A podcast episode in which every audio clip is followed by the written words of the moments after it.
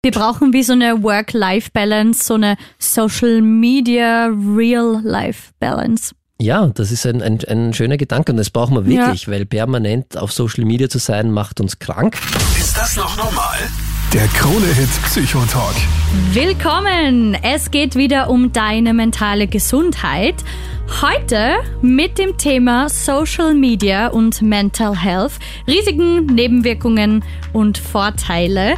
Und wenn du so durch ähm, Instagram oder TikTok scrollst, kennst du fix solche Videos. Fünf Dinge, die Anzeichen für Autismus sind. Vier Anzeichen, dass du die seltene Krankheit ADHS hast. Das ist natürlich cool, dass wir offen über diese Themen reden. Birgt natürlich auch viele Gefahren, wenn wir einfach so mit Begriffen und äh, mit Diagnosen umherschmeißen. Wir stellen uns heute die Frage, was macht Social Media mit uns? Gehen auf die Trends von Selbstdiagnosen ein, die Vorteile, Nachteile, ganz viele verschiedene Aspekte. Und ich habe natürlich wieder unseren psychotherapeutischen Experten Daniel Matosch an meiner Seite. Und wenn ich da diese kurzen Ausschnitte höre, muss ich sagen, als psychotherapeutischer ja, Experte, das lässt mich ein bisschen irgendwie erschaudern. Also weil, äh, also ich, ich arbeite ja mit vielen Patienten zusammen, die wirklich krank sind, logischerweise. Und das ist ja auch irgendwie Teil unserer Sendung, dass wir darauf hinweisen, es gibt diese psychischen Erkrankungen. Ja. Das ist völlig normal normal, dass man auch krank sein kann und dass man auch eine psychische Erkrankung haben kann. Äh, in der Diagnostik allerdings muss man sagen, wenn es so leicht wäre und äh, man einfach nur fünf Anzeichen irgendwie für zum Beispiel ADHS oder, oder vier Anzeichen für Autismus oder so, wenn man das ganz so schnell in 20 Sekunden feststellen könnte, das wäre, äh, ja, das wäre super, aber es geht einfach nicht. Also das ist, ich finde, dass es schon sehr, sehr gefährlich ist. Also ich finde, dass Social Media, Internet und dass der Mental Health ein großes Thema ist, finde ich groß großartig. Das ja, ist dass es nicht cool. mehr so tabu ist und thematisiert wird wie in unserer Sendung, aber. Aber wenn man sich da ein bisschen und in Vorbereitung auf die Sendung, ich bin, du weißt, ich bin fast jeden Tag stundenlang auf Social Media. Nein, bin ich nicht so äh, in meinem privaten Leben, aber ich habe mich da jetzt ein bisschen äh, eingelesen oder eingeschaut oder wie Eingescrollt. Eingescrollt, genau. und da gibt schon viel, leider Gottes, was auch komplett falsch ist und was äh, wirklich, wirklich nicht stimmt mit dem, äh, was eine psychische Erkrankung, auch Symptome, die da beschrieben werden, haben mit manchen psychischen Erkrankungen gar nichts zu tun. Also in dem Zusammenhang, also ADHS habe ich da gehört. Narzissmus höre ich ganz oft, dass ja, ganz da, vielen da Männern das so, diagnostiziert wird. Ja, und auch das ist sehr, sehr gefährlich, weil Narzissmus, wir haben vor kurzem erst eine Sendung darüber gemacht, ist eine Persönlichkeitsentwicklungsstörung. Das mhm. heißt, das ist wirklich eine Erkrankung. Das ist fürs Umfeld nicht immer leicht, stimmt, aber nicht jeder, der sich ja daneben benimmt und manchmal egoistisch ist, ist gleich ein, ein, ein Narzisst. Also mhm. das kann man einfach nicht so, so einfach einfach machen. Und deshalb finde ich es großartig, dass wir heute die Sendung darüber irgendwie ein bisschen plaudern können und da vielleicht ein bisschen aufklären können. Weil auf der einen Seite super, dass es viel Content zum Thema Mental Health gibt. Mhm. Auf der anderen Seite muss man halt schon schauen, von wem kommt dieser Content. Und ganz, ganz wichtig, und das vorweg, glaube ich, immer wenn man glaubt, sowas zu haben, dann sollte man sich wirklich professionelle Hilfe holen. Also ich habe äh, sechs Jahre studiert. Um ich wollte gerade sagen, du hast ja eine jahrelange Ausbildung. Das ist ja nichts, was man jetzt mal schnell lernt. Genau. Und, das wäre äh, wahnsinnig komplex. Und das ist auch bei, gerade bei der Diagnostik sehr, sehr komplex. Also auch als ausgebildeter Experte kann man nicht, wenn ich jetzt jemanden sehe, sagen und fünf Minuten mit dem gesprochen habe, dass der jetzt das und das und das hat. Also da gibt es schon, schon viel, viel mehr, was man da braucht, um wirklich eine Diagnose stellen zu können. Und deshalb würde ich das äh, sehr, sehr mit Vorsicht genießen, mir halt auch immer wieder anschauen, wer macht diese Videos und äh, vor allem mich nicht in eine Schublade stecken, weil ich habe da ein paar Videos gesehen, wo halt da wirklich irgendwie, da werden halt, mir geht's gerade nicht gut, okay, ich habe eine Depression. Und das stimmt einfach nicht, weil es uns allen ab und an schlecht geht und äh, für die Diagnose einer Depression, die ja eine wirklich schwerwiegende Erkrankung sein kann und bis zum Tod, bis zum Suizid führen kann, wenn das sehr, sehr ausgeprägt ist, das hat, das passt einfach nicht zusammen. Also da muss man ein bisschen aufpassen. Auch, dass man das, glaube ich, nicht runter runterspielt, wenn jetzt jemand wirklich, wirklich krank ist und jeder sagt, ah, ich kenne das und ich fühle mich auch so. Ja, weil es ist für die, die halt wirklich ja. krank sind, natürlich äh, ganz äh, auch jetzt eine Verhöhnung mehr oder weniger, weil das halt äh, nicht vergleichbar ist. Deshalb auf der einen Seite super gut und ich finde großartig, dass es immer mehr in den Fokus rückt das und dass es immer Fall. mehr Awareness auch gibt irgendwie für psychische Erkrankungen, weil die genauso zum Leben dazugehören. Und auf der anderen Seite, die zweite Seite der Medaille ist, da muss man schon auch ein bisschen vorsichtig sein und wenn es einem nicht gut geht, bitte nicht auf Social Media, auf TikTok, auf Insta oder was auch immer vertrauen, sondern sich dann wirklich auch professionelle Hilfe holen.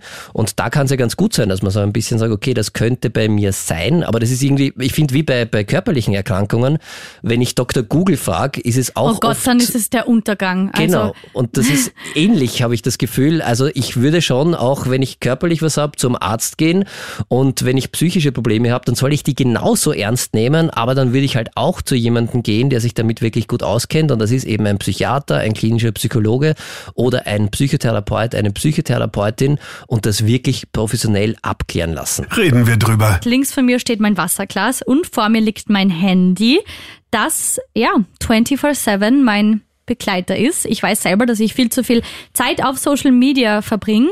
Daniel, du bist unser psychotherapeutischer Experte. Was Ja. sind die Vor- und Nachteile von Social Media aus psychotherapeutischer Sicht? Also die Vorteile vielleicht vorweg, weil ich finde, es ist nicht alles schlecht. Also ich finde gerade im Zusammenhang mit mentaler Gesundheit, mit psychischer Gesundheit hat Social Media schon einiges bewegt. Erstens, man weiß viel mehr darüber, es gibt viel Information. Betroffene können sich mit anderen austauschen. Sie machen die Erfahrung, dass sie nicht alleine sind. Das ist, glaube ich, ganz, ganz wichtig. So, Genau. hey, da geht's wem, der fühlt wie ich. Genau, es gibt Selbsthilfegruppen oder wo man sich halt zusammenfinden kann und sagt, okay, der hat das auch, ich bin nicht allein. Das heißt, ich bin nicht komisch, ich bin nicht anders. Das ist eine Erkrankung. Das ist ein großer, großer Vorteil. Äh, ich finde, Social Media kann auch sehr, sehr lustig sein. Also das ist ja auch, ich glaube, Lachen ist auch ziemlich cool. Also ich schaue auch gerne Sachen auf Social Was schaust Media. du, Katzenvideos oder? Ich schaue gerne, ganz ehrlich, äh, ich schaue gerne Hundevideos. Ich wirklich und ich schaue auch ganz gerne Fails. Also Okay. ich schaue ganz und Wins auch. Also das ist so, äh, das schaue ich ganz gern. Also, ich lasse mich zum Beispiel extrem gerne inspirieren. Also nutze es auf die Weise von, wo machen die Leute Urlaub, was machen sie in ihrer Freizeit, auch so für schöne Cafés oder so oder ja, versuche ja, ja, das so zu nutzen. Versuche ich auch. Na. okay? Nein, aber also Social Media und vor allem, man kann es nicht wegreden, oder? Es ist da und es ist, es wird auch da bleiben und deshalb finde ich, sollte man die Vorteile schon auch äh, respektieren. Es gibt auch Gefahren, muss man auch ganz ehrlich sagen. Social Media ist für unsere psychische Gesundheit, wenn es zu viel wird, nicht gesund. Also es gibt da viele Studien mittlerweile dazu, die nachweisen, dass desto länger man auf Social Media ist, äh, desto größer ist die Wahrscheinlichkeit, dass man auch eine depressive Störung entwickelt. Das heißt, dass einem schlechter geht, wenn man viel konsumiert. Das kann unterschiedliche Gründe haben. Ich glaube, einer der wichtigsten Gründe ist äh, zunächst einmal dieser soziale Vergleich. Das heißt, ich bin ja, wenn ich mich im Internet begebe, auf Social Media, permanent vergleiche ich mich mit anderen Menschen. Und andere Menschen zeigen auf Social Media selten die Realität, sondern die zeigen, wie es in einer perfekten Welt ausschauen Und könnte. einen Mini-Ausschnitt, der drei Sekunden vom Tag ausmacht. Genau, und wenn ich das die ganze Zeit sehe, dann denke ich mir, okay, das ist normal und bei mir ist es so nicht. Das macht schon eine schlechte Stimmung, das macht auch etwas mit unserem Selbstwert. Also das ist nicht gesund. Gleichzeitig auch, wir haben ja schon einmal eine Sendung gemacht auch zum, Thema, äh, zum Thema, was das mit meinem Körperbild macht. Also das, ich kann ja wirklich durch Social Media, durch diese Filter, die es da gibt, eine, eine Körperbildwahrnehmungsstörung entwickeln weil ich mich ja selbst nie mehr so sehe. Also wenn sobald ich einen Filter habe, zeigt mir der Filter, was alles bei mir nicht passt, weil der Filter sagt, so soll's eigentlich ausschauen und so bist du richtig. Und wenn ich mich denn dann echt sehe, dann kann ich ja nur den Umkehrschluss irgendwie äh, ziehen. Jeder bei mir bestimmte passt's nicht, ja. Also Was das so ist traurig ist, ja. ja, ist eine große Gefahr. Dann zweiter großer Kritikpunkt ist die Zeit, die da oft drauf geht. Das heißt, wir haben ja oft, wenn wir ganz viel, weil das macht süchtig, das hat wirklich so ein, so ein Suchtverlangen, irgendwie löst das aus und deshalb, das ist ja auch psychologisch irgendwie belegt, dass äh, das nie aufhört und dass man immer weiter scrollen kann. Das waren irgendwie, das haben die von Social Media ganz gut irgendwie erkannt, dass wir Menschen gerne zu einem Ende kommen. Und es gibt aber bei diesen Social Media Feeds kein Ende und deshalb ist das Verlangen so groß, immer weiter und immer weiter und immer weiter und dann gibt's schon wieder was Neues und dann gehe ich wieder nach oben und dann beginnt das Ganze von vorne. Das heißt, ich verbringe da irrsinnig viel Zeit damit und bin da in einer ganz kleinen Welt, in einer Bubble gefangen und habe dadurch auch wenig Zeit mehr, wirkliche soziale Kontakte zu haben. Ich habe vielleicht weniger Zeit, auch mal rauszugehen an die frische Luft. Ich habe weniger Zeit, mich zu bewegen. Ich habe weniger Zeit, mich mit Freunden zu treffen und Ja, wirkliche Gespräche. Haben alle draußen ja, gespielt. Ich klinge jetzt uralt. bin Ja. ich nicht, aber Und nein, bist du das nicht, ist halt echt so, hä, wenn ich mir halt Kinder anschaue, die schon vorm Tablet sitzen oder TikTok schauen, das ist schon halt extrem gefährlich, was Generationen vor uns einfach nicht so hatten, die ohne dem einfach aufgewachsen sind. Ja, und das hat nachweislich negative Auswirkungen auf unsere Psyche. Das heißt, wenn wir ganz viel drinnen sind, nicht draußen sind, uns nicht bewegen, nicht Kontakt zu anderen Menschen haben, dann, dann, dann macht das was mit uns. Und das ist ja das Gemeine an Social Media, dass ich ja glaube, ich habe ja Kontakt, weil ich bin ja mit der ganzen Welt Irgendwie permanent vernetzt, ja. in Verbindung, aber das ist halt nicht das Gleiche. Dann gibt's einen großen Punkt, gerade bei kleinen Kindern, aber auch bei uns Erwachsenen, der ganz wichtig ist. Es ist eine permanente Reizüberflutung für unser Gehirn. Also unser Gehirn ist nicht dafür gemacht, dass es so viele Informationen verarbeiten kann. Und wenn du jetzt überlegst, wenn du eine halbe Stunde auf Insta oder TikTok oder wo auch immer bist, was du da für Eindrücke bekommst, die das Hirn ja in Sekundenbruchteilen verarbeiten muss, und da, das geht nicht. Deshalb frag dich einmal, wenn du eine halbe Stunde, Stunde auf, auf äh, Social Media warst, was hast du eigentlich gesehen? Du kannst dich oft an ganz, ganz wenige Sachen erinnern, aber das Hirn muss alles verarbeiten und das ist eine massive Reizüberflutung. Das führt dazu, dass wir manchmal auch schlecht schlafen, wenn wir ganz viel äh, Social Media konsumieren, weil das Hirn einfach überfordert ist und das ist, unser Hirn ist nicht dafür gemacht. Man muss sagen, unser menschliches Dasein hat sich über hunderttausende Jahre entwickelt oder über tausende Jahre zumindest, so wie wir es gewohnt sind. Und Social Media und dieser Konsum, diese permanente Reizüberflutung, diese bam, bam, bam. Informationsflut ist ja erst seit, sagen wir mal, ja, die letzten 20, 30 Ja. Jahre wirklich so extrem, dass wir permanent Reizen ausgesetzt sind. Das heißt, das ist für unser Hirn schon nicht gesund. Ich merke auch, dass ich mich viel schlechter konzentrieren kann. Also mein Ja. Papa zum Beispiel ist da sehr Social Media Gegner und wir haben letztens an irgendwas gearbeitet. Ich nehme so mein Handy und mein Papa so, du kannst dich gar nicht mehr konzentrieren. Jetzt leg das mal weg und bleib wirklich mal so eine halbe Stunde bei einer Sache, ohne dass du drauf schaust. Ja, und dann das kommt gleich das echt- nächste TikTok-Video, du kannst Ja. dich nicht mehr konzentrieren, zack, ADHS Oh Gott, und du ja. hast eine, eine Diagnose. Also es ist wirklich, also man, es ist Schon, gefährlich ja. und es kann wirklich im schlimmsten oder im schlimmsten Fall, im extremsten Fall auch zu einer Sucht führen, weil dieses Social Media spielt unter Anführungszeichen mit uns. Ich möchte Ihnen da jetzt nicht gar nicht, gar nicht so viel unterstellen, aber wahrscheinlich schon, weil das sind ja auch Geschäftsmodelle. Mhm. Und äh, gerade so diese Sucht nach Likes auch, das löst, wenn irgendjemand Nach Liebe ja irgendwie, nach Anerkennung. Genau, und das ist ein Grundbedürfnis, das wir haben. Also wir wollen irgendwie gemocht werden und wenn wir jetzt Likes haben und Likes bekommen, dann löst das äh, wirklich Glücksgefühle in uns aus, weil okay, ich werde gesehen, ich werde wahrgenommen, das, was ich mache, ist großartig. Das gefällt Leuten. Gleichzeitig, wenn ich dann aber ein bisschen weniger Likes bekomme als beim letzten Posting, löst dann irrsinnigen Druck aus, weil ich mich natürlich selbst in Frage stelle, okay, was habe ich jetzt falsch gemacht? Und das kann dann wirklich zu einem Suchtverhalten auslösen und kann und das ist gar nicht so selten mittlerweile, wirklich auch zu einer Verhaltenssucht werden. Nicht nur die Sucht nach Likes, sondern auch überhaupt Internetsucht. Das heißt, dass ich da nicht mehr davon wegkomme, dass ich Sachen, die ich eigentlich sonst machen will, gar nicht mehr mache, weil ich ohne Internet nicht mehr kann, dass ich wirklich die Kontrolle auch darüber verliere, also wirklich so abhängig bin davon, wann ich anfange, wie lange ich das mache und wann ich es beende. Und Meistens hat es ja dann irgendwann auch mal irgendwelche negativen Auswirkungen auf uns, sei es, dass wir im Job nicht mehr so gut sind, dass wir unsere schulischen Leistungen nicht mehr machen, dass wir nicht mehr auf uns schauen, körperlich jetzt auch damit, dass wir uns nicht genug bewegen und so. Und trotzdem kann ich dann, aber wenn es wirklich zu einer Sucht geworden ist, nicht aufhören damit. Und spätestens dann sollte ich mir wirklich irgendwie Hilfe holen. Weil dann kann es wirklich gefährlich sein. Das ist wie eine substanzabhängige Sucht, also wie bei Alkoholerkrankungen oder Drogenerkrankungen. Das ist dann wirklich ein Suchtverhalten und aus einer Sucht komme ich ganz, ganz schwer raus, weil Vor allem nicht allein. ja, sehr, sehr schwer. Also da braucht es dann wirklich professionelle Hilfe, dass man da wieder rauskommt und es schadet einem und man kann aber nicht aufhören. Und das ist das Gemeine an einer Suchterkrankung. Also es ist nicht alles gut, aber Auch nicht alles schlecht. auch nicht alles schlecht. Trotzdem würde ich mir wünschen, dass es mehr Aufklärung gibt, vor allem wenn Kinder damit aufwachsen und diesem Körperbild ausgesetzt sind, den Filtern. Also ich würde mir wünschen, dass es so an Schulen oder generell einfach viel, viel mehr Awareness gibt, wie man es richtig verwendet. Perfekt. Oder ich würde vorschlagen, wir machen eine Radiosendung zu diesem Thema. Hey, gute Idee. Nennen wir Ja. Hit Psychotalk. Ja, das wäre, Ja. finde ich, äh, eine gute Idee, könnten wir machen und vielleicht da ein paar Menschen erreichen. Und so, weil, weil, wir so, weil wir so ernst nehmen und so wichtig ist, würde ich einen Podcast auch noch. Perfekt. Ich Ja. würde sagen, der heißt Hit Psychotalk. Ist das noch normal? Reden wir drüber. Die liebe Marie hat ähm, eine Frage zum Thema. Hallo, Marie hier. Gibt es eine offizielle Empfehlung, in welchem Alter welche Social Media Nutzung sinnvoll ist? Ich meine so bis zu dem Erwachsenenalter. Ich meine damit Minuten bzw. Stunden, aber hätte auch gern Tipps für mich selbst und meine Kinder, um einfach eine gesündere Social Media Nutzung sicherstellen zu können und einfach den Zugang auch gesünder zu machen. Danke mal, Marie, für deinen Input. Finde ich sehr, sehr spannend. Ich habe erst letztens in den News irgendwas darüber berichtet, aber schon wieder vergessen.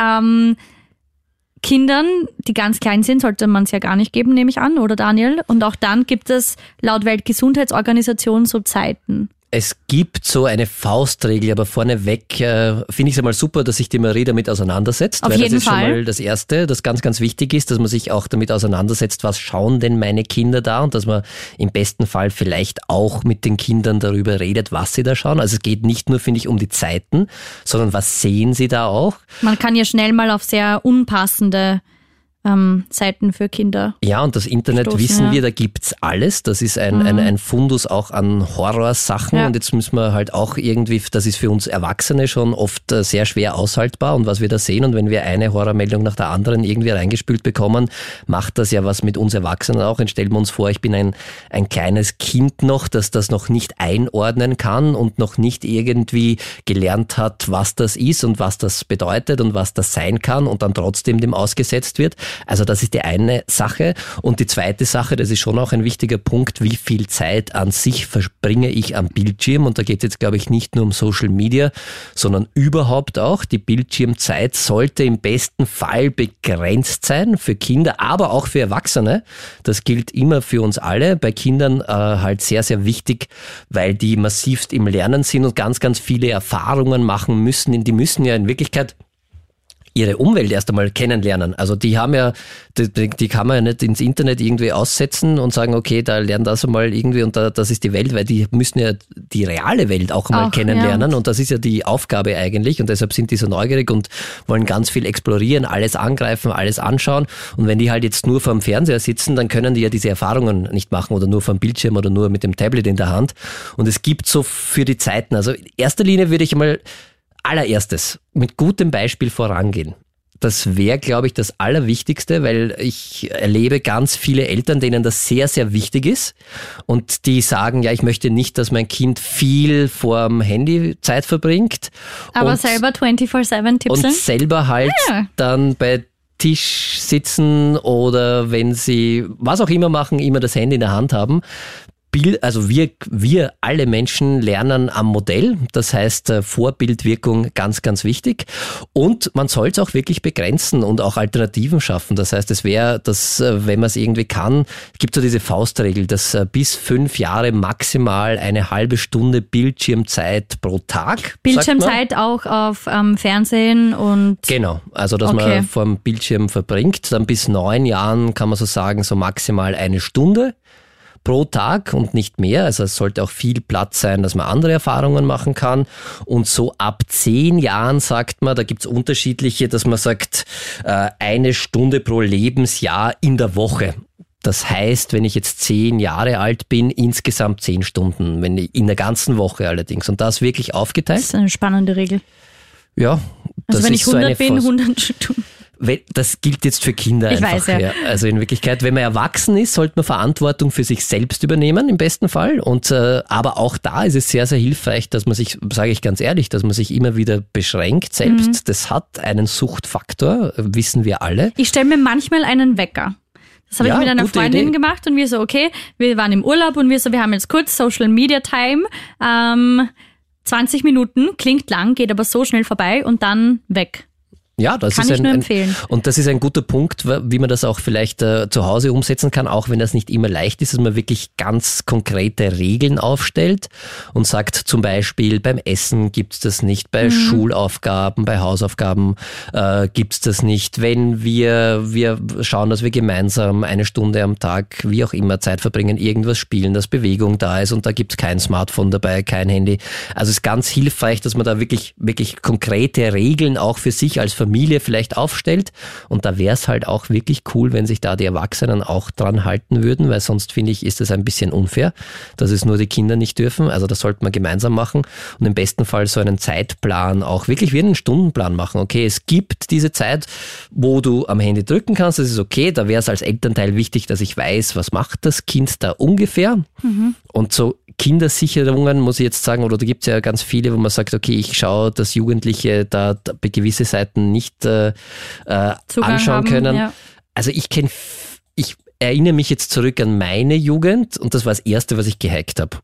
Also, oder? Das ist So ein das. Brain bist du. Und Kind, nein, Natürlich, aber Kinder ja. sind extremst intelligent und die können sich ja auch untereinander austauschen und sowas ist, was man sehr, sehr schnell irgendwie umgehen kann.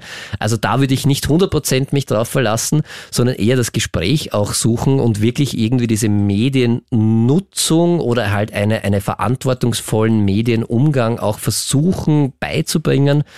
Und das Beste ist echt irgendwie das vorzuleben. Ich habe mal einen, einen sehr schönen Spruch äh, gelesen. Ich glaube, der kommt von Karl Valentin. Ich weiß jetzt nicht, ob ich den richtig zitiere, also ob, ob er das war. Auf jeden Fall, der Spruch war sinngemäß irgendwie so, man muss Kinder nicht erziehen, sie machen einem eh alles nach. ah, ja, das ist gut. Also und ich Das glaube, heißt einfach aber das ist nicht immer, selber ein bisschen drauf achten und Und da muss man fairerweise für alle Eltern auch sagen, Kinder haben aber nicht nur die Eltern als Vorbilder, sondern die haben halt auch ganz viele Peer Groups und die sehen halt auch im Internet ganz viele andere Vorbilder. Also da ist nicht die einzige Verantwortung nur bei den Eltern.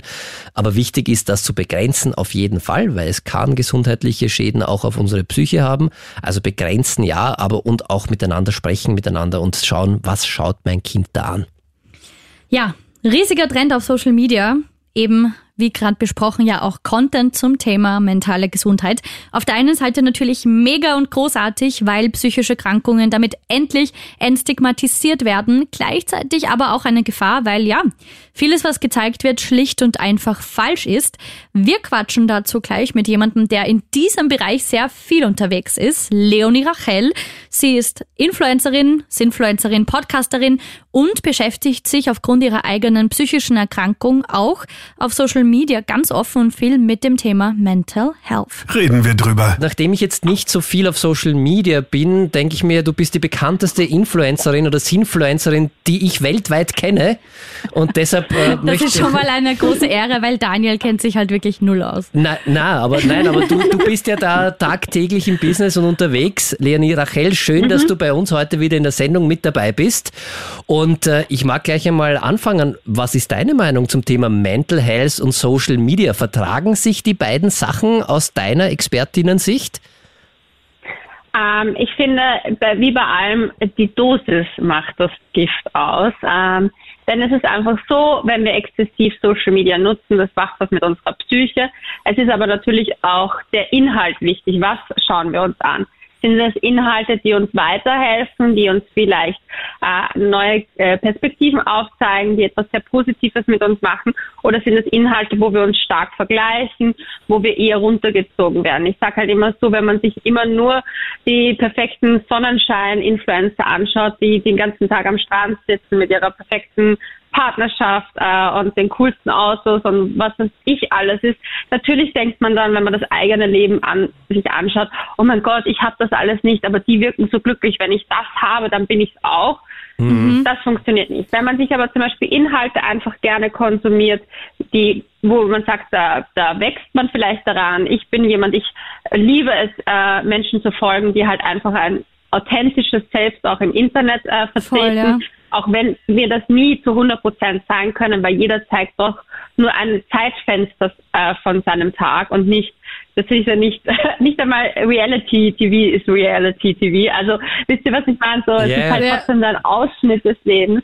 Aber wenn wir da Leuten folgen, die halt auch Ups und Downs herzeigen, die uns vielleicht helfen mit gewissen Tipps wie man das, wie sie ihr Leben für schöner gestalten. Ähm, das muss ja dann auch jeder für sich herausfinden. Die halt auch einfach inspirieren, gell? Genau, mir hat zum Beispiel geholfen, in gewissen Punkten nachhaltiger zu sein und das hat mir auch ein positives und gutes Gefühl gegeben. Gleichzeitig habe ich aber auch durch Social Media von Möglichkeiten erfahren, wo ich mich ehrenamtlich einsetzen kann. Und deswegen, ich sag's ja, es ist halt, wie man halt es konsumiert, ist auf jeden Fall sehr wichtig und ausschlaggebend, was es mit der Psyche macht. Du hast ja in deiner Caption auf Instagram stehen Mental Health Advocate. Ähm, wie mhm. gestaltest du deinen Inhalt? Also ich folgte ja selber, ähm, aber für jeden, der jetzt vielleicht dein Profil nicht kennt, wie achtest du drauf, dass du deiner Community irgendwie so was Ehrliches aus deinem Leben gibst? Ähm, oder wie viel erzählst du da privat und zeigst doch wirklich mal die nicht so schönen und ehrlichen Seiten quasi selber bei dir? Also jeder, der mir länger folgt, weiß ich, dass ich äh, meine letzte Trennung thematisiert habe. Nicht in dem Sinne, dass ich hier die, äh, die äh, Schlammschlacht geführt habe, sondern einfach gesagt habe, was hat mir geholfen, das ist, dass ich gezeigt habe, hey, heute ist einfach ein Scheißtag, aber auch Scheißtage gehen vorbei. Ich hoffe, es ist okay, wenn ich ja. ein bisschen ja. du darfst so rede, ich rede. Wir wollen hier real sein. ja, ich bin leider jemand, ich schimpfe wie ein Rohrspatz, muss man leider wissen bei mir. Ähm, naja, aber es ist halt einfach so gewesen, ich habe halt gesagt, hey, heute geht's mir scheiße, was kann ich trotzdem tun? Ich hatte letzte Woche genau so einen Tag.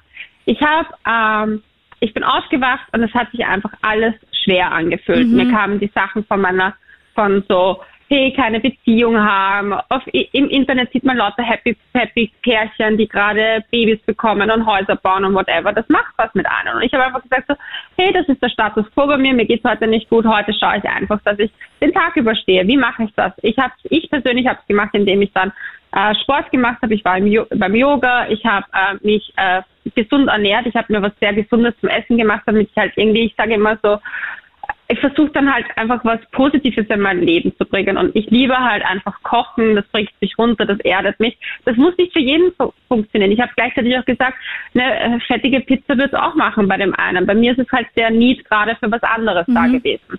Und einfach, dass man manchmal auch einfach Tage annimmt, wie sie sind und akzeptiert, dass sie einfach schlecht sind, sie gehen vorüber. Man muss aus einer Mücke keinen Elefanten machen. Es muss nicht immer alles das Extreme sein. Und manche Tage sind halt einfach shitty, aber sie gehen vorbei und es macht nicht so großen, du wirst dadurch nicht aufgehalten in deinem Leben, nur weil du akzeptierst, dass du einen Tag, zwei Tage mal und es ist auch wichtig, dass man ja. sich da nicht so einen Druck macht. Das finde ich verstärkt sich genau. auch durch Social Media. Voll. Jetzt habe ich als aus, aus, psychotherapeutischer Sicht noch eine, eine, eine Frage. Du gehst ja auch sehr offen mit deiner psychischen Erkrankung um auf äh, online. Ja. Ja. Wie siehst du das als Selbstbetroffene, die psychisch krank ist, dass da ein Trend vor allem auf TikTok immer mehr auch so in Richtung Mental Health Content, also jetzt nicht nur, was macht Social Media mit uns psychisch allgemein, sondern dass da immer mhm. mehr einen Trend in Richtung auch, okay, ich gebe Ratschläge, ich mache Diagnosen oder ich sag dir, wenn du diese fünf Punkte hast, dann hast du eine Borderline-Störung. Wenn die drei Sachen bei dir zutreffen, mhm. dann hast du ADHS und so weiter. Also ich muss ehrlich sagen, ich sehe das ein bisschen kritisch als Psychotherapeut. Aber mich würde interessieren, wie du das als Betroffene siehst. Und jemand, der halt mittendrin ist in dieser Welt. Ich sehe das als sehr, sehr besorgniserregend. Okay. Zum einen, weil wir anfangen, äh, gewisse Persönlichkeitsstrukturen, die vor allem in jungen Jahren sind, gleich als Diagnose zu ja. äh, ver, also so, zu verwenden. Dass ein Teenager nicht die beste Emotionsregulierung hat, ist uns allen bewusst, aber jetzt ist es immer gleich schon eine Störung. Und das ist einfach nicht so. Vor allem, ich stelle äh, mir das finde, vor, wenn du selber leidest, dass das dann, wenn jetzt jeder sagt, oh, ich habe das und das und man das aber nicht hat, dass man gar nicht weiß, wie schlimm das ist. Also, dass wenn du wirklich, sage ich mal, eine Krankheit hast, dass das, das so ein bisschen herunterschraubt, wenn jeder so leicht sagt, ja, I have anxiety, das ist halt in Amerika zum Beispiel ganz stark, dass das jeder gleich behauptet. Ja. Weißt du, wie ich meine? Ja, voll. Ähm, äh, da kommen wir auch vielleicht zu dem Punkt, den ich vorher angesprochen habe, mit den einen schlechten Tag haben, ja. macht dich noch lange nicht depressiv. Hm. Und das sehe ich halt, das ist die Gefahr, dass wir einfach die Leidenszustände von gewissen Menschen verwässern, unter Anführungszeichen gesprochen. Gleichzeitig ist es klärt auch auf, es kann ja auch Menschen helfen. Wenn das aber, und da sage ich halt auch, wer, wer kommuniziert diesen Inhalt? Sind das irgendwelche selbsternannten TikTok-Coaches oder sind das Menschen, die eine psychotherapeutische Ausbildung haben, die halt natürlich im Nachgang auch immer wieder sagen, hey, wenn du diese und diese Symptome bei dir verspürst, hol dir Hilfe. Ähm, mhm. Das Ding ist, ich finde es halt auch wichtig, dass es Aufklärung gibt in dem Bereich. Es, Voll, ich bin ja. selber da, da halt auch sage, ich sage halt, ich sehe das Ganze mit einem besorgniserregenden äh, Auge auf TikTok mehr, weil ich einfach finde, dass Menschen sich doch gleich in Störungsbilder rein inszenieren, die sie Ja. vielleicht gar nicht haben. Es gibt ja auch wieder so Trends. Ähm, eine Zeit lang war es, eine Zeit lang habe ich extremst oft Nachrichten bekommen, weil ich eben meine Borderline-Persönlichkeitsstörung offen äh, kommuniziere auf meinem Kanal, was meine Symptome sind, haben mir sehr viele immer geschrieben, boah, ich fühle mich auch so, nach meiner Trennung ging es mir auch so. Ja, das, ich verstehe, wir können uns da alle wiederfinden in den Symptomatiken. Der, der Unterschied ist nur ähm, die Intensität der Symptomatiken und das ist bei einer Persönlichkeitsstörung wirklich einschneidend in dein ganzes Leben einfach. Ein Pro also muss nicht immer das ganze Leben, aber für einen sehr großen Teil einfach ein Problem ist und der Leidensdruck sehr stark ist. Also- und da, wenn, also ich persönlich habe halt einfach oft das Gefühl, ich, dass viele sich halt wiederfinden, was voll in Ordnung ist, aber ein bisschen verwechseln mit, ich leide unter einer Trennung ist nicht gleich Borderline oder ich habe Verlustängste ist nicht gleich Borderline oder ähm, ich weiß nicht, äh, so die typischen, mir geht's mal schlecht, ist Ja. nicht gleich Depression. Also so, es wird halt sehr viel gleich immer von sehr, wie ich vorhin gesagt habe, Mücke, zum Mücke Elefanten zu Elefant, gemacht. ja. Also, deine Meinung Ja. ist schon cool, dass es thematisiert wird, aber auf jeden Fall mit Vorsicht genießen und halt, wenn man jetzt selber Symptome hat, wirklich ähm, professionelle Hilfe suchen und sich nicht über irgendwelche ähm, Apps oder es gibt ja sogar so Selbsttests im Internet, sich da irgendwie diagnostizieren, glaube ich, ist eher gefährlich. Generell, ich rate jedem Menschen, egal was er hat, auch wenn das Problem für ihn noch so klein scheint und er findet es gerade unlösbar für sich alleine, sich einfach professionelle Hilfe zu holen. Das heißt nicht, dass man da 100 Sitzungen hat, sondern manchmal sind Probleme in ein paar Sitzungen auch aufgehoben.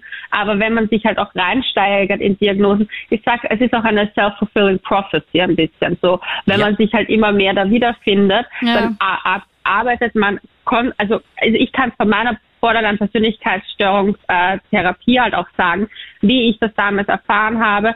Mir wurde die Diagnose hingeklatscht. Ich konnte damit nichts anfangen. Ich habe mich natürlich da reingelesen. Natürlich habe ich das auch überall dann noch mehr erkannt und habe auch für mich danach mehr gelebt. Hatte ich zumindest jetzt nach, äh, nach also so im Nachgang habe ich einfach gemerkt, hätte ich mir einfach das, zum Beispiel hätte ich meine Therapeutin, die ich dann getroffen habe, mit erst 27 leider, früher getroffen, die gesagt hat, aber schau, welche positiven Aspekte hat es für dich gebracht, etc. Und mit mir das ausgearbeitet hat, meine Emotionsregulierung mit mir bearbeitet hat, etc. Wenn mir das einfach anders angegangen wäre, äh, wäre das vielleicht gar nicht so einen so starken Störungsbild, hätte sich das gar nicht ausgebreitet. Du hast dich also ist ja auch so eine Sache. reingesteigert. Ja, und ich finde das Ähm, einen ganz, ganz wichtigen ja. Punkt. Wenn man sowas Ich würde das- online macht, dann ist man ja komplett alleine damit und das ist ja eine wirklich belastend. Ja. Und auch wenn ich jetzt so einen Online-Test mache und da kommt irgendeine Diagnose raus, die muss erstens nicht stimmen. Ja. Also ganz, ganz wichtig. Und zweitens, selbst wenn sie stimmt, brauche ich doch jemanden, der mir das erklärt und der mir zur Seite steht, so wie du Und es dann gesagt hilft hast. und nicht der mir nur dann, dir einfach jetzt hinklatscht, so Genau, da hast, lebt damit quasi. Ja, also finde ich einen ganz, ganz wichtigen Punkt, dass man das immer wirklich professionell abklären lassen sollte. Also das ist äh, ganz, ganz wichtig und sollte auch ein bisschen irgendwie die Message der heutigen Sendung sein. Hoffe ich. Ja. Ja, hoffe ich auch. Also wie gesagt, Hilfe holen ist nie verkehrt, äh, aber ja, halt nicht so sehr auf nicht so viel Zeit auf TikTok verschwenden. Und das, ein und, und das von einer Influencerin. Sehr gut, sehr gut. Na, Ja. Du hast recht. Ich glaube, es ist ja auch cool und ich finde es auch äh, gerade im Mental Health Bereich, ich habe mich da jetzt ein Ja. bisschen reingeschaut, ist schon cool, dass da viel Awareness geschaffen wird und dass man darüber redet, dass es entstigmatisiert wird, dass es enttabuisiert wird, dass man darüber reden kann, aber es birgt halt auch einige Gefahren, so wie du gesagt hast, wenn man sich dann ins, da wiedererkennt und dann self-fulfilling prophecy, ja, ganz gut, natürlich irgendwie, wenn ich da jetzt vier depressive Symptome aufzähle, die hat jeder von uns schon einmal gehabt wahrscheinlich, also ziemlich sicher. Natürlich. Und deshalb ist man Ja. aber nicht depressiv, also mit Vorsicht zu Ja. genießen. Voll. Absolut. Und ich meine, ich muss auch dazu sagen, was mir halt einfach auffällt, und das ist vielleicht auch ein anderes Beispiel, wir diagnostizieren ja ganz oft nicht nur uns selber, sondern andere. Und das merke ich ganz oft, wenn es darum geht, der Ex-Partner, die Ex-Partnerin ist ein angeblicher Narzisst. So viele Narzissten, wie, wie ich angeblich jetzt schon in Wien irgendwo herumschwirren gehört habe, die gibt es weltweit, glaube ich, prozentual nicht. Aber das meine ich ja. Man, man ja. gibt dann auch Leute in Schubladen, die das vielleicht gar nicht verdient haben in dem Sinne ich sage ganz immer ganz gern, nur weil jemand ein Arschloch ist, ist er kein Narzisst. Also da auch ein bisschen lockerer damit ja. umgehen. Hey, das ist eine ist. coole Aussage. Lass mal so stehen. Stimmt, ja. hast du vollkommen recht. Feier ich. Okay. Leonie, vielen, vielen Dank dir und äh, ich werde. Ja, immer gern. Du bist meine weltbekannteste Influencerin, die ich kenne und noch dazu persönlich kenne. Also ich folge dir brav weiter, ja. Bist Danke dir vielmals. Danke euch. Danke wünsche dir für noch deine einen schönen Zeit. Abend. Ja, danke euch, euch auch. Reden wir drüber. Und wenn du viel auf Social Media unterwegs bist, Instagram, TikTok und Co., dann kennst du sicher Videos wie diese. Ich habe heute ein bisschen auf TikTok herumgescrollt und zum Beispiel das Video von It's Daniel gefunden. Und das möchte ich dir mal kurz vorspielen. Ich glaube, ich habe ADS. Guck mal, das ist jetzt nicht diagnostiziert, deswegen nimmt nicht mein Wort. Ne? Aber meine ganze For You-Page ist voll mit Videos, wo ich mir denke, wow, ich relate. Und dann kommt am Ende des Videos immer so, ja, das ist ein Zeichen davon, dass du ADS hast. Gib ich mal ein paar Beispiele, okay? Ich habe ja tausend Interessen, ne? Und jedes Hobby, das ich anfange, Digga, die erste Woche, ich steigere mich da rein. Also wirklich, Leute, meine Energie für dieses Hobby ist anders. Ich gebe euch mal ein Beispiel dafür. Hier hatte ich ein Video gemacht, dass ich random mir so eine Nähmaschine geholt habe. Digga, ich habe direkt designt. Direkt. Und seht ihr die Bilder neben mir? Digga, ich habe die alle in ein, zwei Monaten gemalt. Das hier, das hier, Einfach weil ich Bock hatte und habe dann direkt auch wieder aufgehört. Zum Beispiel, du liest eine ganze Seite und du merkst, dass am Ende nichts ist in dein Gehirn gegangen. Du musst die komplett wieder von vorne lesen. Bro, das habe ich seit, Ki seit Kindheit an. Kennt ihr den hier? Das soll auch ein Zeichen davon sein. Das mache ich auch seit Geburt. Ich habe euch nur einen kleinen Teil genannt, ne? So viel passt. Deswegen auf zum Arzt.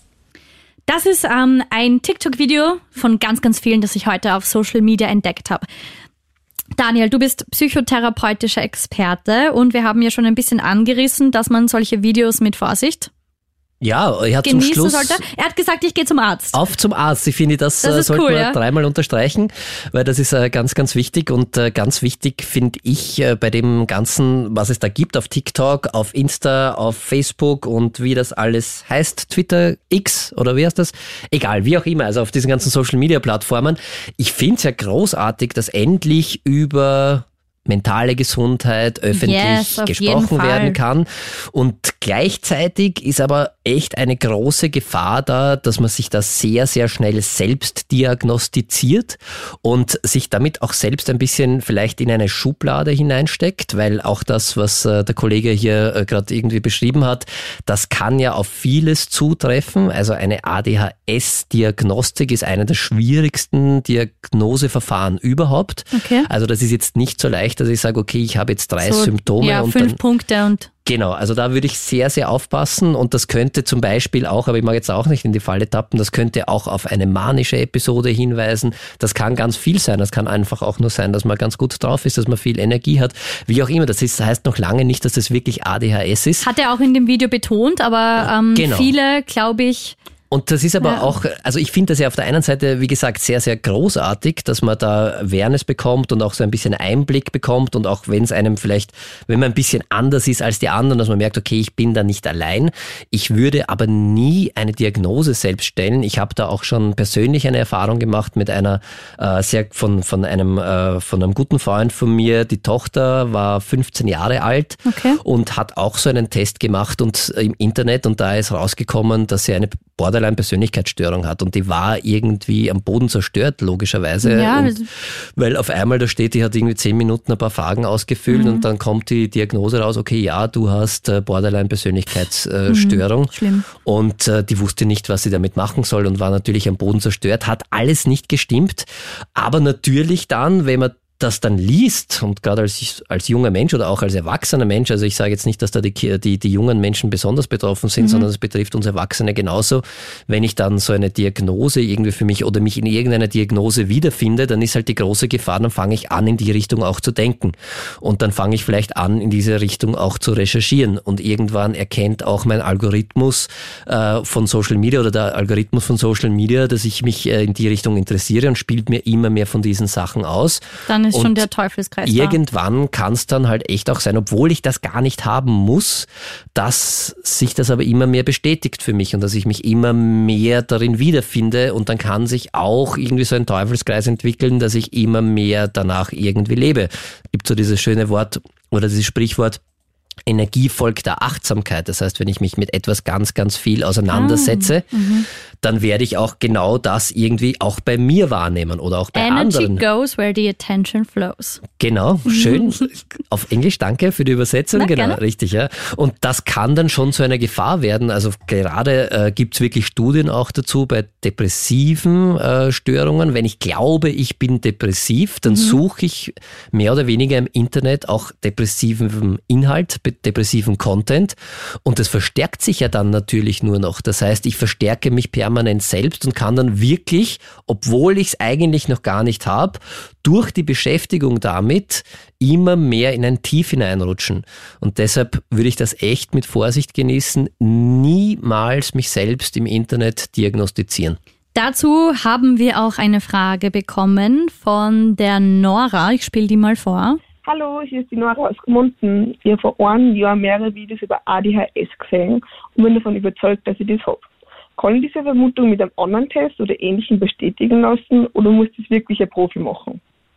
Ja, also das muss wirklich ein Profi machen, würde ich unbedingt raten. Also ich finde, das ist ja okay, dass man so eine Vermutung hat und sagt, okay, ich fühle mich da wieder. äh, Ja, mit dem Thema einfach mal in Berührung kommt, bevor Genau, und ich möchte mir das anschauen lassen. Ich finde, das ist genauso, da muss man jetzt keinen Unterschied machen, wenn ich irgendwelche körperlichen Symptome habe. Kann ja auch sein, dass ich das irgendwo im Internet gelesen habe, das könnte das und das sein, da würde ich ja nie auf die Idee kommen, das ist jetzt die und die Krankheit oder ich habe mir das Knie so und so gebrochen, fix, weil die schreiben das auch, dass das dann rechts außen zwickt im, oder wie auch immer und es tut halt weh beim Auftreten. Ja, nona nicht, ich würde mir es trotzdem anschauen lassen. Stimmt. Also ich würde dann zum Arzt gehen und sagen, okay, schau, schau mal genau drauf, was Irgendwas ist passt das? da nicht, Genau, ja. irgendwas und genau so ist es auch mit psychischen Erkrankungen, finde ich. Wenn man dieses Gefühl hat, einen Leidensdruck hat für sich und sagt, okay, das könnte was sein und ich glaube, da würde mir Hilfe ganz gut tun, dann unbedingt professionelle Hilfe in Anspruch nehmen und äh, sich das einmal professionell anschauen lassen und so eine Diagnostik nämlich ist gar nicht so leicht, wie man sich das vielleicht vorstellt oder wie das im Internet oft einmal äh, vermittelt wird. Also es sind nicht bei einer Diagnostik, bei einer psychologischen, das sind fünf Sachen und wenn du die hast, dann hast du diese Erkrankung, sondern das ist viel, viel breiter und tiefergehender und da bin ich sehr, sehr froh, dass gleich bei uns äh, auch ein lieber Kollege von mir, der Thomas Schütt da ist, der sich seit vielen Jahren wirklich äh, mit äh, psychologischer Diagnostik auskennt, ein klinischer und Gesundheitspsychologe ist und äh, da jahrelange Erfahrung hat, das mittlerweile auch unterrichtet und äh, gleich bei uns auch äh, da sein wird in der Show und uns das einmal erklären wird, wie das funktioniert, weil das ist echt eine riesige Wissenschaft dahinter und das geht nicht in 20 Sekunden auf TikTok. Reden wir drüber. Bei uns am Telefon im Krone-Hit Psychotalk ist mein äh, sehr, sehr geschätzter Kollege, äh, klinischer und Gesundheitspsychologe, spezialisiert auf Diagnostik und tätig nicht nur im stationären klinischen Bereich, sondern auch in äh, niedergelassenen Bereich. Und du bist auch in der Lehre, in der Forschung und Supervision. Das heißt, wir könnten uns keinen besseren äh, Experten zum Thema Diagnostik irgendwie wünschen. Thomas, schön, dass du da bist und schön, dass du dir Zeit für uns nimmst. Ja, sehr gern natürlich und ich freue mich auch wirklich und bedanke mich auch für die Einladung. Bin schon sehr gespannt auf das Interview und auf eure Fragen. Jetzt bist du jemand, der sich seit vielen, vielen Jahren mit psychologischer Diagnostik hauptberuflich auseinandersetzt. Was sagst du dazu, wenn sich Leute irgendwie auf einmal im Internet selbst diagnostizieren? Vor allem innerhalb von, keine Ahnung, 20 Sekunden oder einer halben Minute. Das kann ja nicht gehen, oder? Was ist deine Profimeinung dazu? Also grundlegend äh, würde ich jetzt am Anfang gerne mal äh, ein bisschen ausholen, was so die, die Zugänglichkeit von Information betrifft. Ja. Okay. Also wir leben ja im sogenannten Informationszeitalter und äh, zu keiner Zeit der Menschheitsgeschichte, und da reden wir jetzt von 300.000 Jahren Homo sapiens, äh, hat es noch nie so niederschwellig, so einen niederschwelligen, einfachen Zugang gegeben. Stimmt, ja. äh, und es geht in erster Linie darum, wie gehe ich mit diesen Informationen natürlich um. Das heißt, ich muss mehr mit den PatientInnen, KlientInnen in Dialog treten, weil die natürlich schon ein gewisses Vorwissen haben, eine gewisse Vorinformation eben auch aus dem Bereich des Social Medias. Ja. Aber wie ist das jetzt zum Beispiel, wenn ich jetzt ähm, den Verdacht habe, dass ich, ähm, keine Ahnung, irgendwie unter irgendwas leide und dann mhm. komme ich zu dir und sage, hey, ich habe jetzt schon auf TikTok das und das gesehen, ich glaube, ich habe das. Genau, ja. Was machst du dann mit mir? Wie schaut so eine professionelle Diagnostik jetzt aus, wenn ich sie nicht über TikTok mache, sondern wenn ich jetzt zum Beispiel zu dir komme? Also es gibt relativ viele äh, Patienten und Patientinnen, äh, die sich eben schon wirklich vorinformiert haben in, auf TikTok, YouTube, Instagram oder in Foren, die aber durchaus den Schritt dann gehen, sich an einen Professionisten zu wenden.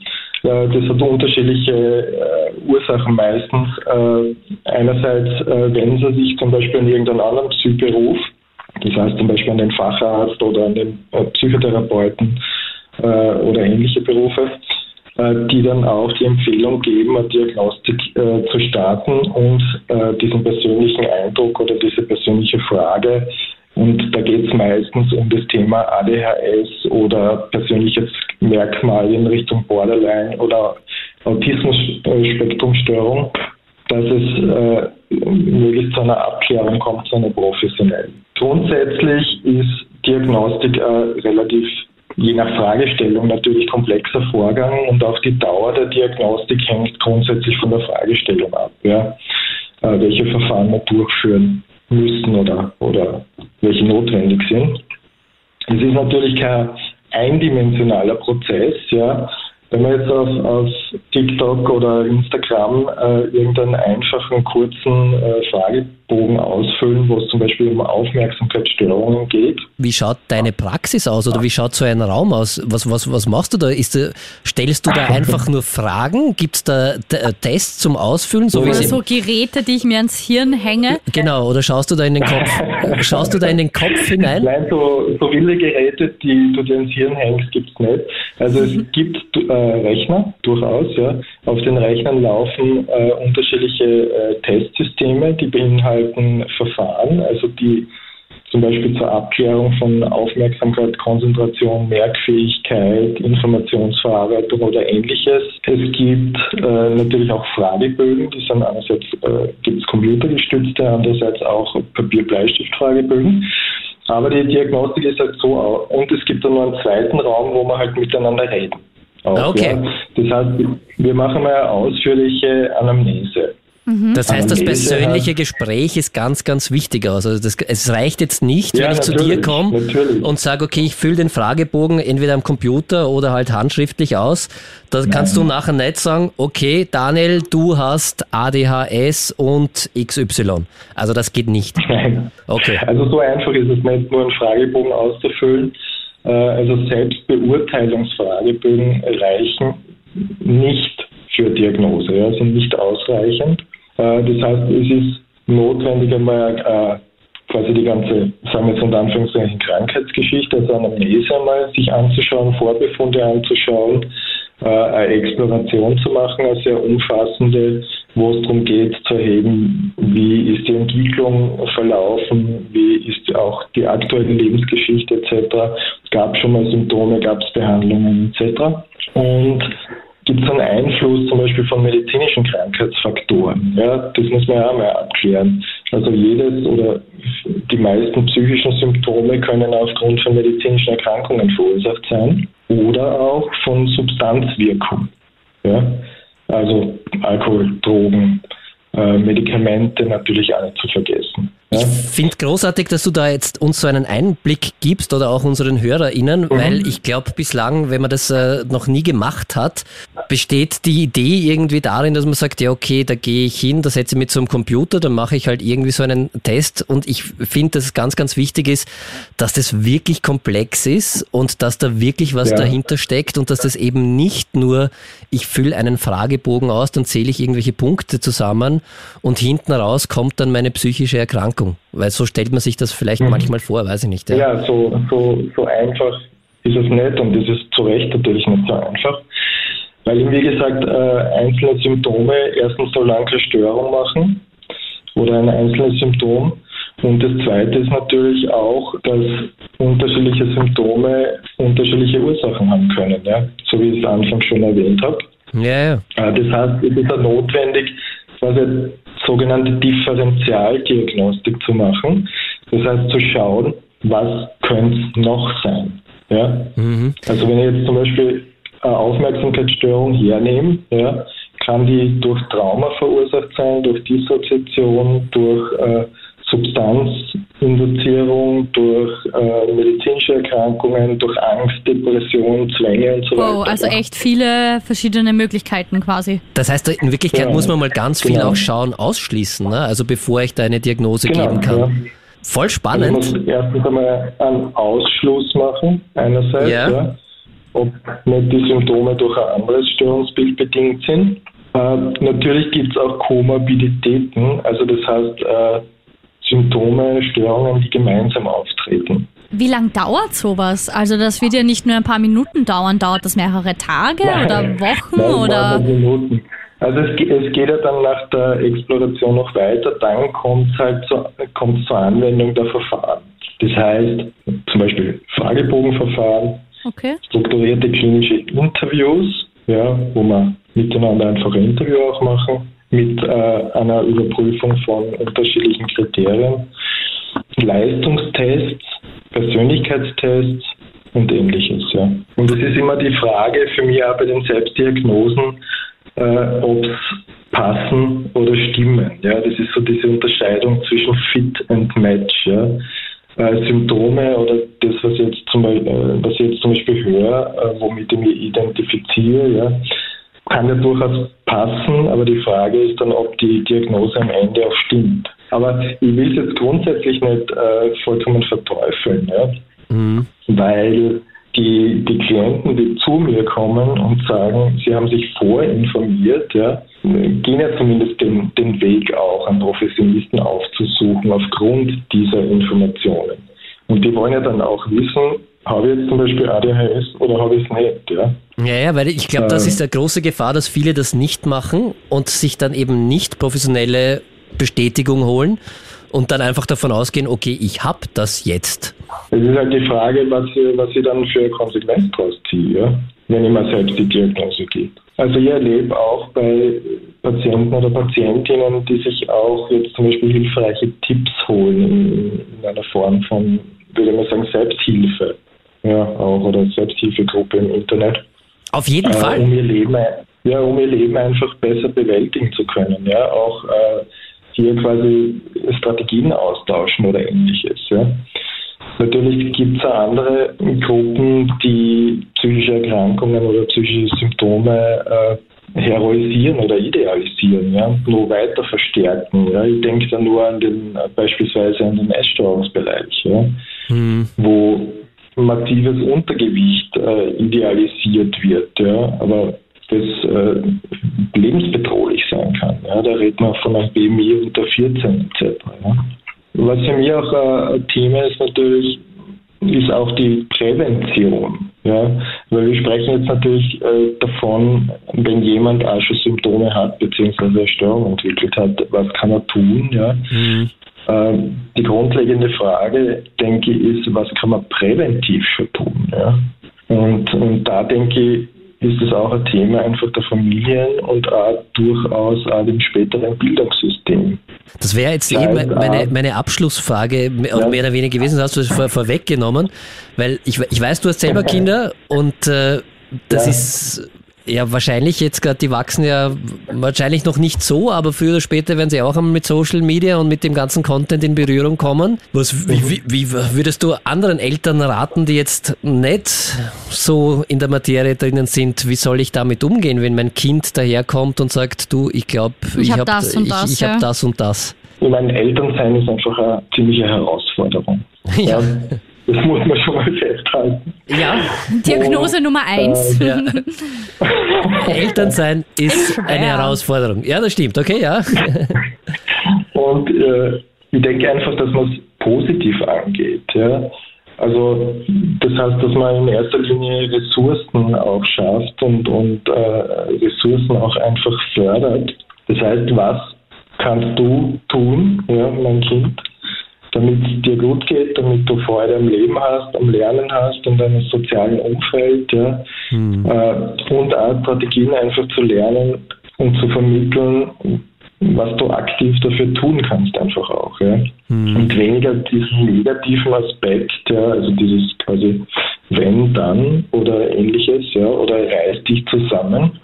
Sonst, äh, sondern eher auf der, auf der Schiene eben der Wertschätzung, der Einfühlung und, und in der funktionalen Strategien. Vielen, vielen Dank für deine Ausführungen, für deine Expertise. Großartig. Danke, dass du uns einen Einblick gegeben hast in die Welt der Diagnostik, die offenbar etwas komplizierter Sehr komplex ist, als man, ja, als, man als, denkt. als so ein, so ein kleines TikTok-Video, wo man danach auch irgendwie glaubt, man, Ja, man ja. hätte alles irgendwie über sich erfahren. Bitte gerne, ja. Thomas, schönen Gerne, Abend dir. Danke für deine Zeit. Wir sehen uns bald. Ja, ciao. Danke Ciao. dir. Tschüss. Ciao, Baba. Baba. Reden wir drüber. Gemeinsam quatschen wir über deine mentale Gesundheit. Ich selber verbringe wahrscheinlich viel zu viel Zeit auf Social Media. Daniel? Ich nicht. Ja, ich wusste, dass das jetzt kommt. Doch, auch, muss ich ganz ehrlich sagen. Manchmal, wenn ich Zeit habe und wenn ich da so reinfalle, Ja, ist es auch halt in die schwer, Falle. da rauszukommen. Oder wenn ich auf irgendjemanden warte, habe ich früher in die Luft geschaut, wahrscheinlich, weil ich kein Smartphone mit hatte. Und jetzt? Und jetzt sitze ich und äh, schaue halt irgendwas an und ich, Ich weiß es nachher fast nicht. Ja. gegen so einen Mast gerannt, weil ich ähm, So beim Gehen Zombie-mäßig. Ja, weil ich so beim Gehen aufs Handy geschaut habe. Also öfter mal Handy weg und genau deshalb finde ich es cool, dass wir heute mal ganz offen drüber quatschen. Hey, was macht Social Media eigentlich mit unserer Psyche, mit unserem Wohlbefinden, mit unserer mentalen Gesundheit? Wir haben ja schon ein bisschen ähm, drüber gesprochen, dass man gerade TikToks, Diagnosen, die innerhalb von fünf oder zehn Sekunden gestellt werden, mit Vorsicht genießen muss. Und vor allem sollte man sich nicht selbst diagnostizieren. Ich glaube, Ja. das ist ganz wichtig. Und auch andere sollte man nicht diagnostizieren. das dann lieber in professionelle Hände begeben. Und zu dem Thema haben wir unter der 07711 27711 eine Frage bekommen. Äh, hallo, hier ist Christoph aus Wien und ich hätte eine Frage. Was ist bitte der Unterschied zwischen einem Coach und einem Therapeuten, Psychologen bzw. Psychiater? Weil ich folge nämlich online mehreren Coaches, die Tipps und Infos rund um Mental Health posten und ich mag es eigentlich sehr, wie sie Details rund um so psychische Erkrankungen erklären. Und kann ein Coach mich auch, auch diagnostizieren und behandeln? Also ich fände das Thema sehr interessant und ähm, hätte da gerne mal eine Antwort drauf. Cool, danke, dass du eine Frage stellst. Ja, Daniel, Ja. was sagst du dazu? Vielen lieben Dank. Ein Coach darf von Gesetzes wegen her nicht behandeln, wenn es eine Krankheit gibt. Okay, weil es eine andere Ausbildung ist und so? Es Oder? ist Coach ist kein geschützter Begriff. Also Okay. das ist ein bisschen, ich, jeder kann sich Coach nennen in Wirklichkeit. Also Auch wenn ich. du könntest auch sagen, du, ich bin Coach für, weiß ich nicht, kannst du irgendwas Okay. überlegen. Also es gibt keinen, es ist kein geschützter Begriff, keine geschützte Berufsbezeichnung. Äh, Also vor allem, wenn es mit psychischen Erkrankungen zusammenhängt, muss man also ich, ich glaube, es gibt super Coaches da draußen. Also die, ich kann, da, da ist jetzt schwierig zu sagen. Grundsätzlich ist es so, also das ist so gesetzlich geregelt, wenn es krankheitswertig ist, darf nur ein Psychotherapeut, eine Psychotherapeutin, ein klinischer Psychologe, Psychologin oder Psychiater, Psychiaterin mit dir arbeiten, wenn du sagst, ich habe eine Erkrankung oder die dürfen die auch nur feststellen. Also es darf niemand, ein Coach darf keine Diagnose vergeben. Das darf er nicht und kann er auch nicht. Genauso wie jetzt irgendjemand nicht einfach dein Knie operieren darf. Genau, also Okay. das wäre blöd wahrscheinlich. Also vielleicht Ja. gibt's jemanden, der das besonders gut kann, aber es gibt halt, das, Offiziell das, halt, das mag ja. sein, offiziell äh, darf er das nicht. Und deshalb wäre ich da ein bisschen vorsichtig manchmal, weil mir sind im Internet auch schon ein paar Coaches untergekommen, wo ich mir gedacht habe, okay, das hat jetzt mit meinem eigentlichen Beruf als Psychotherapeut wenig zu tun. Also das ist, würde ich jetzt nie machen, aber da kann man halt auch nicht alle über einen Kamm scheren. Diagnose erstellen darf er auf gar keinen Fall und er darf auch von Gesetzes wegen her, darf ein Coach niemanden behandeln, der wegen einer Krankheit bei ihm ist. Also wenn ich jetzt sage, ich habe eine schwere Depression, dann ist es nicht erlaubt, als Coach da was, diese Depression zu behandeln. Ich kann für den Menschen da sein, ich kann den unterstützen und so weiter und so fort, aber rein jetzt gesetzlich äh, darf er das nicht.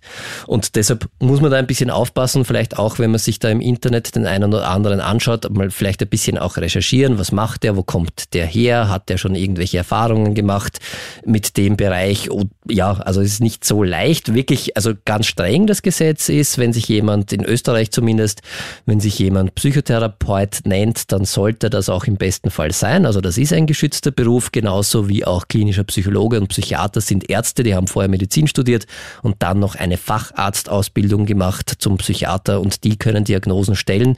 Und deshalb wäre ich da immer ein bisschen vorsichtig. Aber wie gesagt, ich möchte nicht sagen, dass alle Coaches irgendwelche Scharlatane sind, überhaupt nicht, sondern da gibt's ganz, ganz großartige, die in vielen Lebensbereichen auch helfen äh, können und wirklich sicher hilfreich sind und auch ganz viel coole Aufklärungsarbeit machen. Man muss ja auch einfach ein bisschen filtern, so was brauche ich gerade und was tut mir gut. Genau. Und kann ja trotzdem sein, dass da jetzt ein Video kommt, wo du dir denkst dann, hey, das passt gerade, das hilft mir. Auf jeden Fall. Also das ist äh, großartig, äh, das, das ist voll okay. Man muss halt nur aufpassen, weil eben Coach kein geschützter Beruf ist. Das heißt, es kann sich rein theoretisch jeder Coach nennen. Reden wir drüber. Ich habe jetzt eine Frage bekommen von der Michaela. Also mein zwölfjähriger Sohn hat früher viel TikTok benutzt und hat dann aber auch dadurch angefangen Sport zu machen. Und am Anfang war es so, oh, urgut, weil der wird jetzt nicht gut, wenn sein Kind Sport macht. Aber irgendwann bin ich halt dann draufgekommen, er macht nur Sport, weil er sich unzufrieden in seinem Körper fühlt.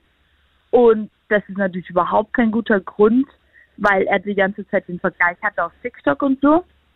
Deshalb habe ich dann auch einen Therapeuten engagiert, damit es besser geht und es ist auch wirklich besser geworden. Aber natürlich will er trotzdem weiterhin TikTok nutzen, verständlich. Aber das Ding ist, ich möchte es halt, ich kämpfe gerade mit mir selbst, weil ich will das nicht zulassen. Und was ist eure Meinung? Habt ihr irgendeinen Tipp, eine, was, äh, was für einen Umgang empfehlt ihr? Danke, Michaela, für deine Frage. Daniel, was sagst du dazu? Ich finde es ja irgendwie cool, dass er trotzdem halt Sport macht, dass es ihn animiert. In dem Fall. Ich finde es auch cool, vor allem wie die Michaela damit umgeht und dass sie das irgendwie wahrgenommen hat und ernst genommen hat, äh, dass äh, und äh, da gesehen hat, okay, das ist irgendwie eine Motivation, warum mein Sohn Sport macht, die vielleicht nicht so die gesündeste ist. Und da möchte ich ihn dabei unterstützen und deshalb auch einen zum Therapeuten, zu einer Therapeutin gegangen ist. Ich verstehe absolut auch Michaelas Angst, dass das schon einmal eben passiert ist und dass da etwas passiert ist, was sie nicht so wollte. Gleichzeitig äh, glaube ich aber, dass man TikTok, Social Media nicht aus unserer Welt verbannen kann. Das heißt, äh, ich glaube, ein gesunder Umgang damit ist, dass man es nutzt. Sonst werden Kids ja auch schnell zu Außenseitern, oder? Ja, und Grad, es ist halt also einfach da und ich glaube, wenn man sowas verbietet, dann wird man es irgendwo anders konsumieren. Also wenn die Mutter halt nicht gerade dabei ist. Ich glaube, dass du das genau perfekt gemacht hast, liebe Michaela. Du hast irgendwie das wahrgenommen, du hast dir professionelle Hilfe geholt und da hast du gesagt, hat sich vieles zum Positiven verbessert und deshalb würde ich dir gerne ein bisschen diese Angst nehmen und ich kann sie voll nachvollziehen, aber ich glaube, dein Sohn kann schon ganz gut damit umgehen, weil das gehört halt auch zum Leben dazu und es ist nicht nur schlecht, was auf Social Media passiert. Es hat ja auch äh, einige Vorteile, dass man sich austauschen kann, dass man irgendwie Sachen sieht, die hip sind, dass man sich Ideen holt, dass man mit seinen Freunden vielleicht gemeinsam was macht. Gefährlich wird's immer nur dann, finde ich, wenn das nur noch auf Social Media das Leben stattfindet. Das heißt, wenn es gar nichts mehr sonst gibt, das heißt, wenn das, äh, wenn alles andere vernachlässigt wird, wenn ich keine Kontrolle mehr habe oder wenn ich wirklich äh, eine massive Selbstwertproblematik bekomme, aber dann hast du ja auch genau das Richtige gemacht, liebe Michaela, dann bist du auch zum Therapeuten gegangen und mhm. die haben das ja irgendwie hinbekommen offenbar. Also ich würde dir gerne ein bisschen diese Angst nehmen und ich glaube, ganz ohne Social Media werden wir in unserer Welt nicht auskommen. Das heißt, wir müssen irgendwie damit umgehen. Und wir brauchen wie so eine Work-Life-Balance, so eine Social Media Real-Life-Balance. Ja, das ist ein, ein, ein schöner Gedanke und das brauchen wir wirklich, ja. weil permanent auf Social Media zu sein macht uns krank. Es ist so, also das gibt es nachweislich. Wenn wir nur noch in dieser Social-Media-Welt leben, dann können wir halt wirklich auch psychische Probleme, aber auch körperliche, weil wir werden uns halt dann nicht mehr viel bewegen. Wir werden nicht mehr viel rausgehen. Also das ist auch nicht super gesund. Oder es kann auch in die andere Richtung gehen, dass so wie bei Michaelas Sohn, dass man dann wirklich so versucht, äh, das kann bis zur Essstörung, Sportsucht, weil man sagt, okay, ich bin nicht gut genug, so wie ich bin und ich gehe geh dann ins andere Extrem und mache ganz, ganz viel damit ich so sein kann wie meine Vorbilder oder damit ich glaube, dass ich irgendwie akzeptiert werde von meiner Umwelt. Also es ist ganz wichtig, da eben, wie du gesagt hast, das finde ich eine super schöne Idee, dass wir eine Social Media Real-Life-Balance brauchen, weil Social Media wird nicht verschwinden. Ich kann das wahrscheinlich auch für viele coole Sachen verwenden für mich. Gerade wie wir heute schon gesprochen haben beim Thema Mental Health. Mhm. Es hat sehr, sehr viel dazu beigetragen, dass man ein bisschen das enttabuisiert, entstigmatisiert, dass psychische Erkrankungen ganz normal auch sind. Und gleichzeitig muss man aber auch aufpassen, dass es nicht zu viel wird und dass nicht jede schlechte Stimmung sofort eine psychische Erkrankung ist. Das ist, dass nicht jedes Mal kurz aufgedreht sein gleich ADHS ist und so weiter und so fort, dass ich nicht, wenn ich irgendetwas nicht so Schönes erlebt habe, sofort eine posttraumatische Belastungsstörung entwickle. Also da gibt's schon auch, also es gibt beide Extreme und wir sollten versuchen, irgendwo in der Mitte zu sein. Und wenn wir das hinbekommen und wenn es ganz, ganz schwierig ist, dann halt mit professioneller Hilfe. Das ist ganz, ganz wichtig mhm. und viel Aufklärungsarbeit auch auch, glaube ich, gemeinsam gerade für Eltern, aber auch für Lehrer oder für uns alle oder auch hier bei uns in der Radiosendung, das ist ja einer der Gründe, warum wir das machen, ein bisschen darauf hinweisen, dass das eben nicht alles wahr ist, was da drinnen ist und dass man ein bisschen wieder auch auf sich selbst hören sollte und ein bisschen irgendwie so ein Gespür für sich selbst haben sollte. Und wenn es mir nicht gut geht, ja, dann brauche ich Hilfe, aber ich sollte mir das vielleicht nicht von irgendjemandem einreden lassen. Schöner kann man es nicht sagen. Dankeschön. Bitte.